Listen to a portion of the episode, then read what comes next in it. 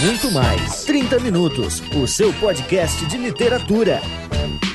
Sejam bem-vindos, leitores e leitoras, a mais um 30 Minutos, sua maior alucinógena de literatura.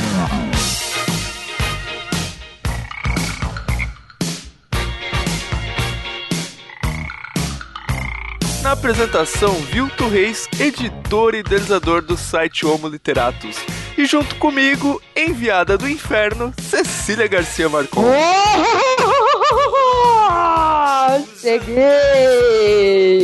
E cheguei aqui com fogo nas ventas para falar dele, um velhote português que é o único escritor desta língua abençoada já laureado com o Nobel, José Saramago, e sua obra incrível e maravilhosa, O Evangelho segundo Jesus Cristo. E não poderia deixar de ser, temos ele, a, a reencarnação de Saramago, que nasceu antes mesmo dele morrer, Jefferson Figueiredo. Ora, pois, o que, que se fala aqui da minha pessoa? Gente, tá, tá um inferno esse cast, gente. Se vocês querem entender o que é a ideia do, do inferno pós-mortem, escutem esse podcast vocês vão ver a presença da Cecília do Rio durante 30 minutos nos ouvidos de vocês. Ou, ouçam e saibam como é que vai ser o resto da eternidade caso vocês façam a coisa errada.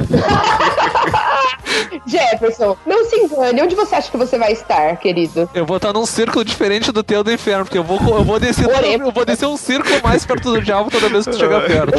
Se calhar será um bom programa. Vamos ver, vamos ver. Misericórdia. Que isso, José? que isso, José?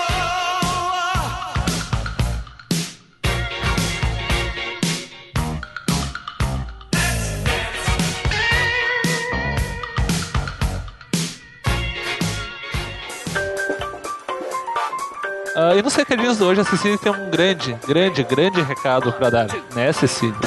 Nossa, o Jefferson está um pouco mal-humorado, vocês estão percebendo, né? Não Imagine. é à toa, não é à toa que ele tem a fama que tem. Jefferson, você precisa parar com isso, na é verdade, viu? Precisa dar uma pausa nesse mau humor. Fala pro seu amigo Maracujina. aí. Tá Mandem maracujina pro Gerson pelo correio. Mandem quero maracujina pro de vocês, tá? Nossa, que horror. É, o Jefferson é a minha simpatia desse podcast. Falando, falando Obrigado. o último podcast, comentando a resposta, né? A única resposta que a gente recebeu da, da pergunta de, de, quem nós seríamos, os personagens. Na verdade, a pergunta era quem o Vilto seria, mas aí ficou aquela coisa, ah, o Vilto é uma coisa tão bizarra que o povo travou, né? Deu tela azul em todos os ouvintes, ninguém sabia dizer o que, que o Vilto seria na literatura russa. Então, ele seria a garrafa de vodka. Eu acho que o Dostoevsky nunca teria me escrito, só acho isso. É impossível descrever o Vilto, isso é verdade, cara. No, no, máximo o Gogol, né, cara, que era um dos caras mais pirados lá dos russos. e aí, a, a Mariana da Costa Linhares, que é uma super ouvinte nossa, sempre comenta. Cecilete. O Jefferson morre de ciúmes porque ela me elogia. Mari, manda um beijinho pro Jefferson nos comentários, por favor. Até porque é, você disse uma coisa que é verdadeira, eu e o Vilto rimos, mas o Jefferson, você sabe, ele não acha muita graça nas coisas, que é essa pessoa alegre da vida. Então, ela disse assim: Bom, o Vilto eu não sei quem seria o personagem, mas o Jefferson poderia ser aquela velhinha caloteira que o Raskolnikov matou. Depois querem que eu seja bem humorado, depois disso me chamaram de caloteiro velho e que morreu. Montagens, que, quero montagens de um machado cravado na cabeça eu quero eu, E eu quero um machado cravado na cabeça do Vilto.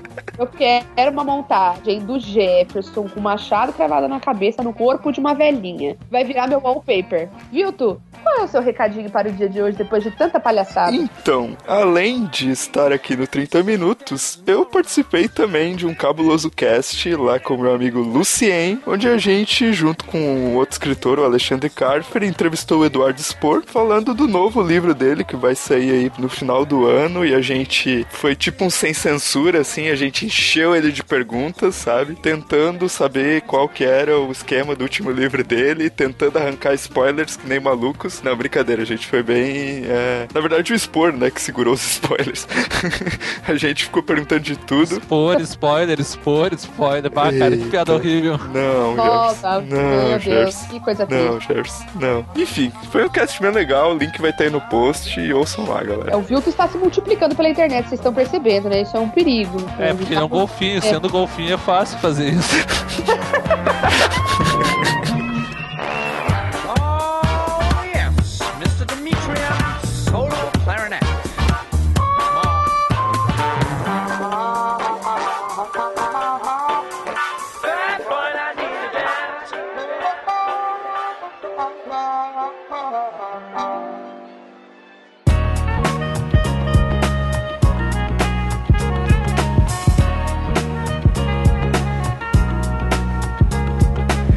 Então hoje nós estamos aqui para falar de O Evangelho segundo Jesus Cristo, um livro do senhor José Saramago, ao qual a gente já tem algum programa gravado, que obviamente eu não vou lembrar o número de cabeça, mas vai estar o link aí no post para quem quiser ouvir. E mas hoje a gente vai falar de uma das obras primas desse cara que é Nobel de Literatura. Cecília, por que você acha que alguém, né, que uma pessoa deveria se debruçar sobre esse livro de Saramago em sua ausência de marcação de diálogos, no mais clássico estilo Saramago, e investir algumas horas na leitura desse romance. Algumas horas?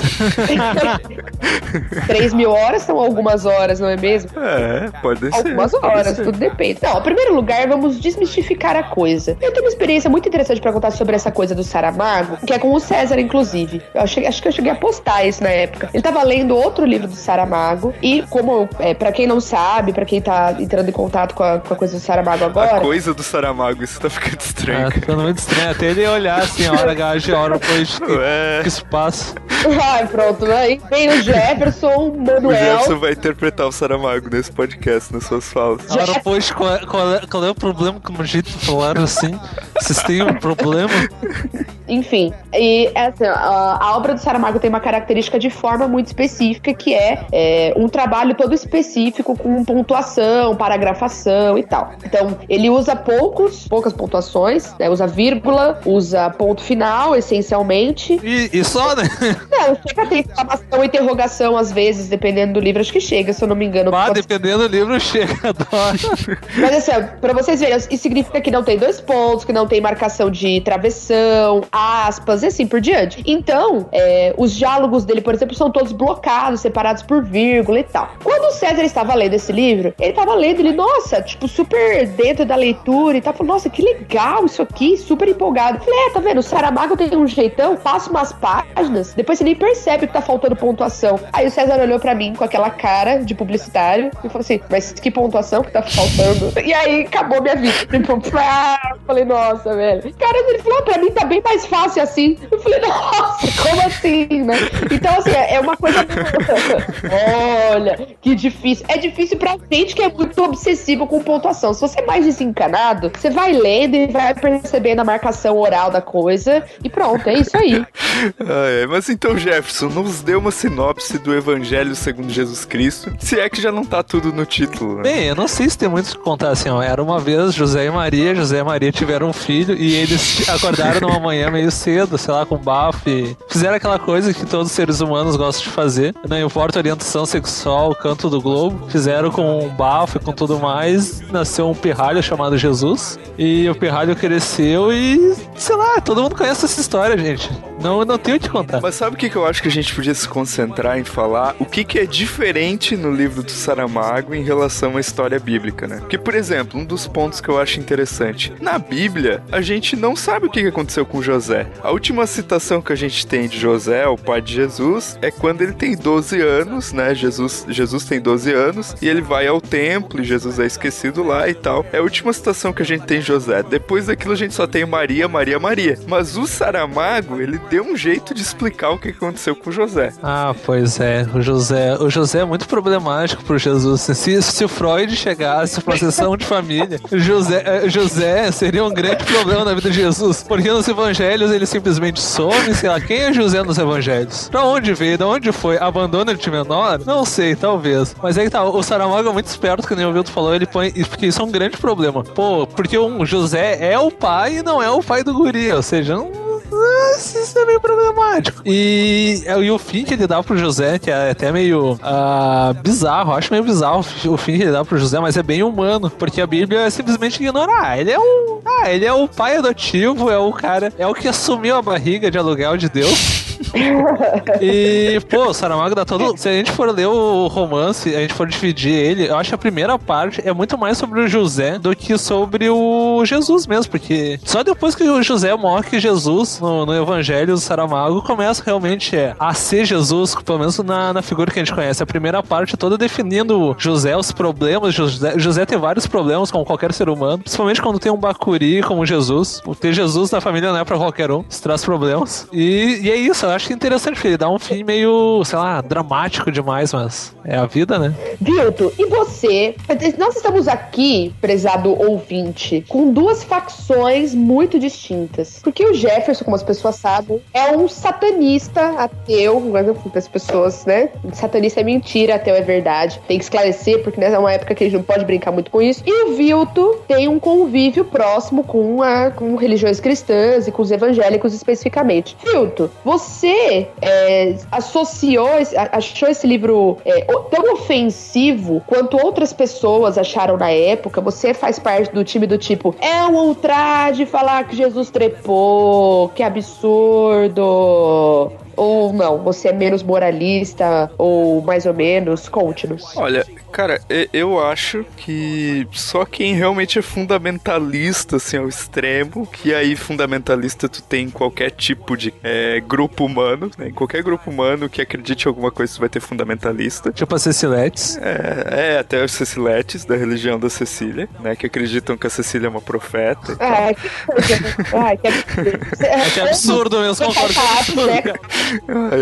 Não, mas assim, em qualquer grupo humano é, vai ter os fundamentalistas, cara, e eles vão olhar e vão achar aquilo um traje, assim, sabe? É, eu, cara, quando eu li, assim, eu, eu me diverti pra caramba. Eu, eu acho que o Evangelho segundo Jesus Cristo é um livro de comédia, às vezes, sabe? Porque o Saramago, ele tem essa coisa de questionar alguns lugares comuns, assim, que já ninguém mais questiona. Por exemplo, eu acho que é uma cena que a Ceci até tinha separado pra falar. Eu acho, não, eu tô, tô mentindo aqui. Eu sei que é uma cena que a Ceci tinha separado pra falar, que é uma, uma das frases mais é, conhecidas. Porque ele quer cagar no meu rolê, claramente, né? né? Que é uma das frases. É, meu, agora eu vou apanhar dos fundamentalistas da, da religião da Cecília. Olha só. É, que é uma das frases mais conhecidas do romance, que é, é, é preciso ser Deus para gostar tanto de sangue. Que, cara, quando eu li isso, assim, eu achei sensacional, cara. Porque ele, eles, é, Jesus tá chegando ali em Jerusalém. Existe uma, uma festa de sacrifícios de, de animais para poder justificar os pecados, né? Como, como era no Velho Testamento. E aí eles olham para aquilo ali e dizem, pô, é preciso ser Deus pra gostar tanto de sangue, cara. Tipo assim, cara, é, é, muito idiota tu achar que um animal morto vai justificar o pecado de alguém, sabe? Então, tipo assim, é, é pegar esses lugares comuns, assim, e questionar. Por exemplo, outra coisa que aparece no romance que, e na época, assim, cara, eu, eu achei sensacional, assim. Tem uma parte que o diabo pega e diz, não, tá, mas e se, e se eu me arrepender aqui, né? Eu, eu, agora eu acho que vocês podem refrescar minha memória, porque eu não lembro direito. Se é o diabo que pergunta para Deus se ele se arrepender ou se é Jesus que sugere isso para Deus. É Jesus, é Jesus, gente. Jesus. Jesus, Jesus tem sempre um bom pensamento, cara. Jesus é a melhor pessoa que tem nesse livro, cara. Porque o resto, até Deus é um grande pão no cu, cara.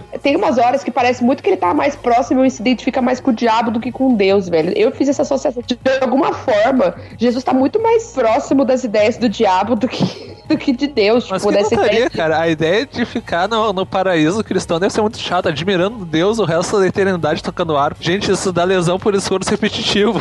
Sem contar os caras que tu vai ganhar por ficar numa nuvem essa eternidade admirando Deus, cara. Não, cara, vamos pro inferno. Não, mas assim, eu, eu acho sensacional, cara, o questionamento que, que Jesus levanta, assim, tá, peraí, mas se Deus tá oferecendo perdão para toda a humanidade, por que, que ele não pode perdoar o diabo também? Tá, mas isso vem de outra parte, que é da mesma cena, que é quando eles estão na barca, que eu acho a melhor cena que tem no livro, que tá Deus, o diabo e Jesus na barca, numa barca, assim, no meio da Galileia, e vai com uma coisa assim que, eu acho que é Deus que vai falar, ou o diabo que fala, ah, de todos os, os males que vai acontecer com a humanidade depois de Jesus. Aí o diabo, ah, não, cara, eu vou me converter, eu quero ser perdoado porque, ah, eu não quero ficar do lado ruim. Aí Deus, não, não, para, para, tudo. Não pode fazer isso, cara. Se tu fizer isso, não tem um inimigo, e sem inimigo, não tem razão de existir.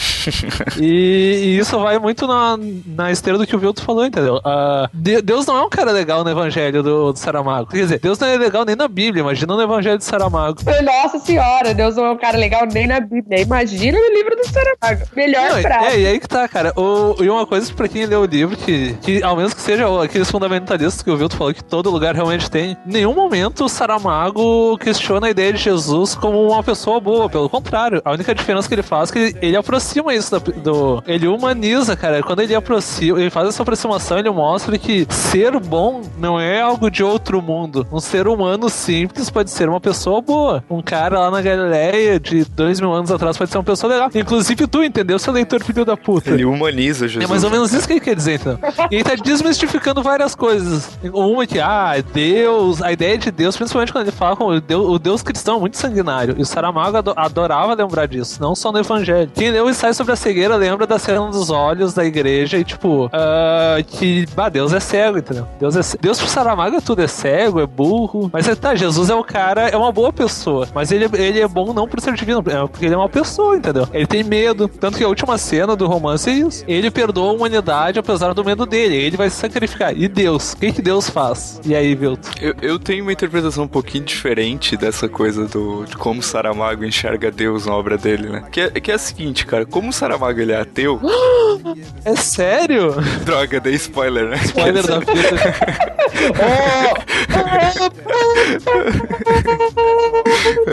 Não, mas assim, eu, eu acho que a crítica do Saramago, cara, ela consegue ser mais refinada, que o Saramago não, não chega e mostra e diz assim, ah, Deus é uma figura sanguinária. Na, na minha interpretação, claro. É, ele mostra assim, é, tu acreditar dessa forma idiota que tu acredita, é, é que é, é sabe, é ridícula, entendeu? Eu acho que é nesse ponto, cara, que... Ah, agora eu vou fazer um momento Saramaguete aqui. eu acho que é nesse ponto que todo mundo devia ler o Saramago, entendeu? É, é para se questionar sobre várias coisas que você acredita, inclusive e principalmente a religião. Depois eu que sou satanista aqui, né? eu, eu, eu só não faço inimigos porque caso eu morra e exista essa história de céu, eu não posso fazer inimigos depois que eu morrer, entendeu? Eu tenho que ficar aberto a todos os lados e as possibilidades. Vocês estão vendo que o Jefferson, cara, no final das contas, ele não é nada, ele só é um esperto, cara, que quer se dar bem, entendeu? Mas é óbvio, eu sou quase um publicitário que nem ouviu.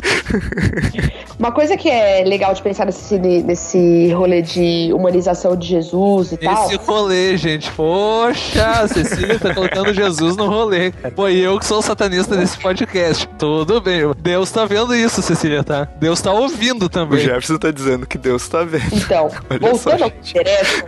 Ele vai dizer, não, é o Deus do Saramago. Foi pro caralho, né? Foi pro caralho o negócio. Que é Jefferson falando de Deus, Vilto querendo falar de Satã.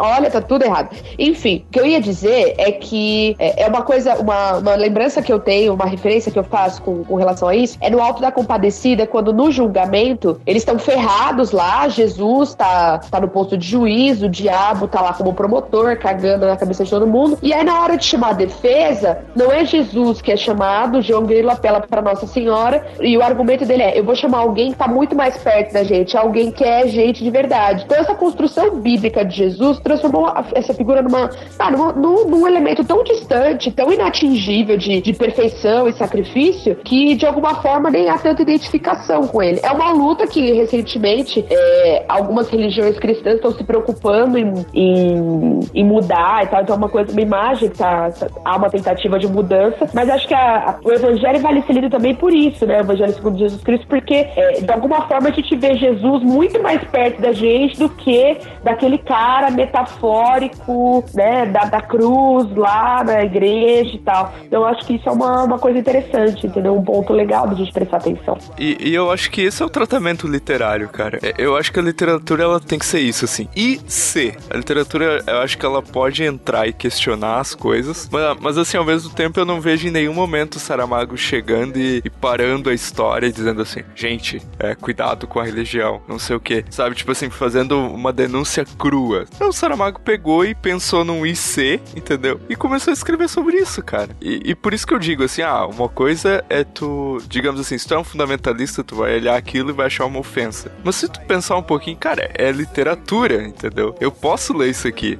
E, e se você também que tá ouvindo esse cast e, sei lá, tem medo alguma coisa, ou sei lá, tipo, ah, isso vai totalmente contra o que eu acredito. Cara, e daí você pode ler para conhecer, entendeu? Não, não, não tem nada a ver. Uh, a ideia do evangelho não é dizer Deus é ruim, Deus um sanguinário. Tá, ele diz isso, mas não é o ponto principal e ele não perde muito tempo nisso. Na verdade, ele quer, ele quer re ressignificar várias coisas. E mais do que ressignificar, ele quer que quem lê, principalmente aquelas pessoas. Acho que o objetivo dele não era atingir o público, tipo eu, que não, não acredito em Deus, mas ele queria atingir aqueles que realmente acreditam. Não para dizer assim, não acredita em Deus, não acredita em Jesus, mas repensar em algumas coisas. Muito mais sobre Deus do que sobre Jesus, porque sobre Jesus, Jesus é o cara, eu acho que é o, é o único ficha limpa de todo o romance se for ver, porque todo mundo fez uma cagada, principalmente Deus, né? O diabo fez, a Maria fez, o José tem seus pecados, os apóstolos nem se falam, mas aí que tá. Ele quer que as pessoas que leem ressignifiquem e pensem, ah, tá, diz isso na Bíblia, mas por que diz isso na Bíblia? E por que eu tenho que aceitar isso? E no fim também é só literatura. Tipo, aí a gente pode ler também até a própria Bíblia com literatura. Eu acho que tem umas partes muito legais, tipo, tem um dragão de sete cabeças no fim da Bíblia. A maioria do, a maioria do pessoal esquece que o Apocalipse acaba assim, gente. É um dragão de sete cabeças jogando fogo e o mundo acaba. E não é ficção científica, não é Senhor dos Anéis, não é nada, é a Bíblia, gente. Não é à toa que o Tolkien pegou várias coisas da Bíblia para fazer a literatura dele. Então, não leve as coisas tão a sério, por mais que vocês tenham uma crença. A crença não pode superar algumas coisas, tipo humanidade. E o Saramago queria também mostrar isso. Principalmente pros católicos, aqueles mais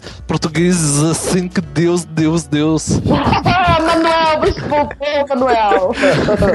Ora foi, já votei. Manuel não, José. Cara, o Jefferson me fez lembrar, cara, de uma das reinterpretações da Bíblia mais divertidas que eu já li na vida, que é um livro do Neil Gaiman e do Terry Pratchett, que morreu até esses dias. E é... Nossa, cara, o título é muito longo, mas é... É, é mais ou menos assim, As Maldições e as Belas Profecias de Agnes Nutter, Bruxa. E, cara, é tipo, é um livro que eles pegam e, e reinterpretam várias coisas do Apocalipse, assim. Um menino nasce como, como a besta, e daí todo mundo espera que ele destrua o mundo. Mas ele não quer destruir o mundo, ele quer ser um ambientalista, entendeu? E aí, tipo, vai um anjo e um demônio para tentar convencer ele que ele tem que destruir o mundo, sabe? Aí os cavaleiros do Apocalipse, na verdade, são quatro motociclistas, gente. Então. não, não, mentira. Os quatro cavaleiros do Apocalipse são Niemeyer, Dercy Gonçalves, Hebe e o Silvio Santos. Não minta pra mim. Algum deles fingiram que morreram, tipo Niemeyer, pra, só pra ficar na bituca. Depois que eles renascem, outra figura imortal, gente. Não me vem com essa que eles são motociclistas. Cara, quem é a favor do Jefferson reescrever uma versão do Apocalipse? Por favor, deixe nos comentários, né? Jeff, hashtag Apocalipse, por Não favor. Não precisa, gente. Por o Apocalipse é agora mesmo tendo que fazer um podcast com Vilto e a Cecília sobre Saramago, gente. Isso é um inferno mesmo. Ah, é. Mas falando em inferno, cara, falando em inferno, uma coisa que eu queria comentar é que eu acho que um dos personagens mais legais do livro é o Diabo. É o Diabo, eu tô falando! o cara mais underground que eu conheço é o Diabo. Essa piada do Zé Cavaleiro é, é pior que as piadas do Vilto, cara. O cara mais underground que conhece o Diabo, assim, é muito redundante. Sério, não, é sensacional. Todo mundo vai pular no heavy metal do seu. Pá, pá, pá, Melhor trilha sonora, velho, depois desse cast, com certeza. Meu Deus. Me fala em Zé Cavaleiro e me lembra que a única vez que eu estive fora do país, eu vi um aglomero de pessoas, eu fui ver, era um show ao vivo em Buenos Aires e era o Zé Cavaleiro que tava tocando. Enfim. Mas eu digo, venha e você traz a lenha sorte. pro meu fogo acender, cara. Então... Aí eu olhei ao redor, aquelas pessoas tudo felizes, com camisas verde e amarela. Eu digo, cara, os brasileiros vêm a Buenos Aires pra ver o Zé Cavaleiro, cara. É só o Brasil que mesmo. bala, né? Pra ver como o diabo existe, gente. Pra ver como o diabo existe. Não, mas olha só, o que eu queria comentar sobre o Diabo é que, assim, ele é um personagem literário que muita gente já usou, assim, né? Por exemplo, é, no Fausto, né, a gente tem o Mephistofeles, que faz aquela... tem toda aquela coisa de vender a alma pro diabo, né, que é o grande mote do Fausto. Na Divina Comédia, a parte que todo mundo lê é o inferno. Ninguém tá nem aí pro paraíso. Mas é óbvio, cara. O Dante, o Dante foi um papa recém-morto no inferno, cara. Tu vai ler o que? Deus, olhar Deus, contemplar Deus é chato, cara. Vamos pro inferno, tem circo, tem fogo. Existe uma coisa sanguinária, né? Ninguém quer ver o cara lá feliz, bem, ó, oh, ele foi uma pessoa boa, agora ele está aqui, bem, comendo vários Dunkin' Donuts e tal. Ninguém quer ver isso, entendeu? As pessoas querem ver é a carnificina. É, são os amantes da luxúria ficando um pertinho do outro sem poder se encostar. O povo quer ver a agonia, o povo quer ver o próprio cramulhão, quer ver o mochila de criança, quer ver o Beuzebu, entendeu? É isso. É, quer ver, ó. É a própria história de Jesus. Ninguém ia lembrar de Jesus se ele fosse um cara bom e não tivesse morrido, entendeu? Digamos assim, Jesus não seria o símbolo católico, símbolo cristão, se ele tivesse só sido um cara bom, porque durante, dentro da mitologia católica tem, sei lá, Santo Antônio, Santo Antão, tem milhares de São Cristóvão, São não sei o que. Todos foram bons, mas a, a, o que faz o Jesus ser lembrado é porque a história dele é uma das mais sanguinárias. Ele foi um cara puta bom e o Judas lá entregou ele por 30 moedas, cara, porque Jesus não vale nada mesmo, porque 30 moedas, cara, hoje em dia tu não compra nem o o pão da vida. Não, mas é que tá. E eu, eu, por isso que o diabo, o diabo é tão importante, entendeu? E o diabo do Saramago é legal porque ele é o diabo dúbio, entendeu? Ele é o cara muito mais humano e bom do que o, próprio Deus. E ele é muito mais chapa do Jesus no fim das contas do que o próprio Deus. Mas, assim, ó, a pergunta que eu. Não, assim, pra ter uma noção, no livro, Deus manda, né, o, o Jesus ter com o diabo, né? Como uma forma, assim, de treinamento, de aperfeiçoamento como pessoa, da adolescência de Jesus.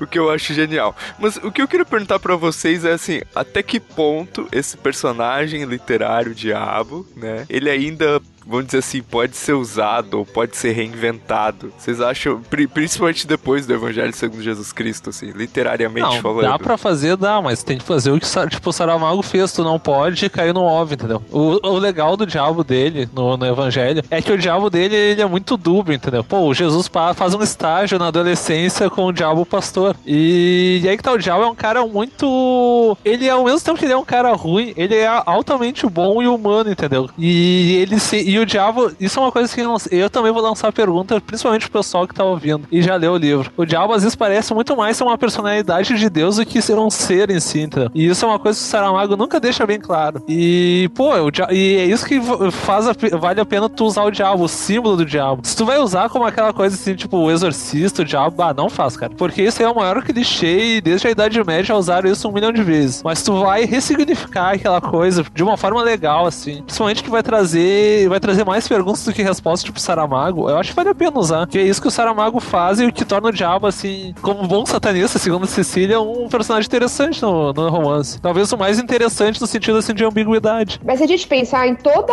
obra em que aparece o diabo, é, existe um fascínio em volta porque é, é, tem essa multiplicidade de coisas que você pode atribuir. Porque o cara pode ser é, de uma figura extremamente cruel e. Nossa, é, e putz, meu, do demônio mesmo, entendeu? Do delicano. Ele pode ser o motherfucker. Como ele pode ser extremamente assustador, como ele também pode ser um cara extremamente engraçado. Porque é ele ali, o humor cáustico, sarcástico, não é uma coisa divina, entendeu? Então, a característica de Deus, ainda mais comparado com o diabo, é, ela sempre acaba sendo é, menos interessante, sempre acaba sendo meio, eu não sei, meio sem graça mesmo. Então, quando você pensa, por exemplo, vou citar de novo da Compadecida, porque eu acho que essa cena de julgamento, ela tem muito a ver com como, como a coisa cristã é construída, até porque o próprio Ariano era católico e tal. Pensa assim, ó, quem que faz rir, quem que chama atenção, quem que centraliza o negócio? É o diabo ali naquele momento que tá fazendo acusação, que fica batendo boca, que é intransigente e tudo mais. Não é a calma e a serenidade da divindade. Então, é, isso sempre pode ser é, recriado e reconstruído, entendeu? Porque é uma figura que, que tem uma possibilidade de trabalho muito maior do que Deus em si. Não, e uma última coisa sobre o diabo. Todo mundo tem seu próprio diabo no círculo próximo. Por exemplo, aqui no podcast a gente tem o diabo na forma do Vilto, que é um publicitário. Tem a maior representação do século XXI do que o diabo ainda também entre nós. E eles são formados a nível superior hoje em dia e em massa. Lembrem disso, o diabo tá sempre do nosso lado, ressignificando nossa vida e fazendo Não, cara, mal. O Jefferson mostrou o lado comunista dele agora, cara.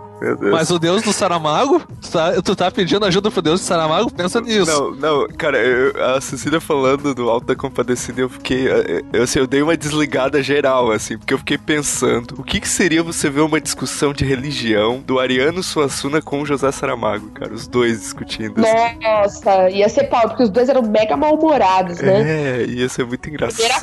Cara. Eles iam se pegar na porrada. Não ia não, cara. O Ariano pelo menos sabia fazer piada. O Saramago não era muito bom com piada. O Saramago era tipo Vilto, assim, quando tentava ser engraçado era menos engraçado do que já era. E quando não tenta ser engraçado... Vocês estão as... vendo quem que é o diabo, né? Vocês estão vendo quem que é o acusador aqui nesse podcast. Eu sou diabo mesmo, cara. Eu tenho que fazer, eu tenho que abrir podcast. Já falei, vou repetir. Não fechem possibilidades pro fim da vida. Lembrem da, da aposta de Pascal. Pascal dizia que se tu, se tu não acreditar em Deus e for verdade, tu vai. E a pessoa que acreditou gastou 70, 80 anos da, da vida. Se o cara acredita, ele só vai perder a, a eternidade no inferno. Então eu não posso fazer muitos inimigos, cara. Tem que ficar no meio termo ali. Tem que, tem que fingir que acredita que um, fingir que acredita no outro. Tem que ser quase um publicitário, assim que nem o Vilto, que é o diabo na face da terra. E manter Olha, as relações amigáveis. Eu, como professora, acho que, eu, acho que eu tenho que ter o direito de escolha. O mínimo que eu posso receber no pós-mortem é o direito de escolher para onde eu vou. E aí o meu critério vai ser assim, ó, onde vão estar certas pessoas, porque eu não sou obrigada. Então, uma coisa que eu não sou, é obrigada a passar minha eternidade aguentando certa galera. Então, assim, ó, se tiver muita gente muito bacana e muito do bem, mas que a gente insuportável no céu, eu vou ser obrigada a escolher pro inferno mesmo, entendeu? Não que eu vá ter muita opção, porque como comunista eu acho que não tem espaço para mim no céu. Mas, digamos que existe essa chance de escolha. Eu não sou obrigada, velho. Eu acho que muitas vezes o inferno pode ser um lugar mais legal mesmo. Meu Deus. Ai, ai, o que esse cast virou? O que esse cast virou? Virou um inferno, um inferno na internet. Eu acho que a pergunta final deveria ser o pessoal julgando pra onde vai cada um de nós, cara. Eu já não vou, já tô no inferno. vocês, olha, ah, vocês, é. olha, lembrem que Vilt e Jefferson têm que ficar juntos para que nós possamos de algum lugar assistir isso com TV e pipoca, entendeu? Imagina esses dois ranhando juntos pela eternidade. Quem perderia isso? O diabo cobraria até ingresso. Meu Deus, que maldição, cara. Que maldição, que maldição cara. cara. Maldição seria ter a Cecília de espectadora. Aí ia ser um inferno de verdade. Pelo menos esse programa serviu para descobrirmos o plano maligno da Cecília de criar uma religião, né? Os cecilianos. Estou sendo muito pedida, vocês sabem disso. Se eu, se eu resolvesse. Ela, ela esse... vai dizer. Sabe o que, que a Cecília vai dizer? Que antes dela veio a profetisa dela, Jane Austen, trazendo a palavra. trazendo a palavra feminista. Na minha religião. E quando o mundo estava preparado para a chegada dela, aí que ela apareceu. Entendeu? Enviada direto do útero de Jane Austen, Cecília Garcia Marcon. Sim, nascida de duas mulheres, né? Porque ela é feminista. Isso que eu ia falar, ó, em primeiro lugar, homens na minha igreja vão assim, ó, fazer os serviços mais estapafurdos e vão ser supervisionados cruelmente por mulheres treinadas, entendeu? É um exército mesmo. Eu não gosto do termo religião, já disse que eu prefiro o termo gangue, né? Mas.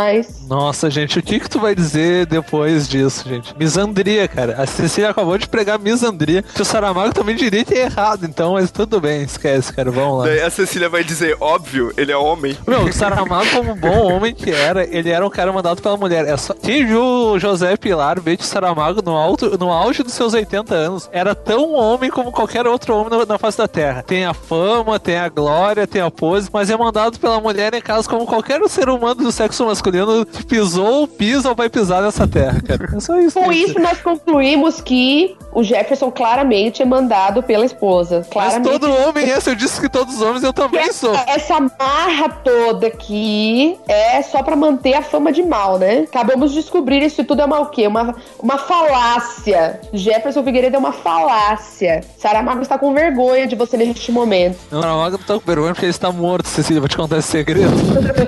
mortos, mortos que não acreditam em, em eternidade não tem vergonha, Cecília. Cecília psicografando o Saramago aqui já no podcast, cara. Olha só, cara, olha só. Mas qual que é a pergunta para encerrar o programa, cara? Qual que é a pergunta desse programa tão religioso, tão sacro? Qual círculo do inferno tu enviaria Cecília? Daqueles círculos do inferno do Dante? Tu envi... colocaria ela na boca do diabo, que é o último círculo? Tu colocaria ela no deserto de gelo? Dê a sua opinião aqui. Seja onde for, Meu coloquem Deus. num círculo longe do do Jefferson, aproveitem e já dicam em que círculo ele e o Vilton estariam. Lembre-se, nós três juntos, acho que o diabo desiste. Então é melhor deixar separado separado. A ideia é separar. Vai pro inferno com esse fechamento aí. Nossa, que horrível, cara. ah, demorou, mas chegou a piadinha do filme.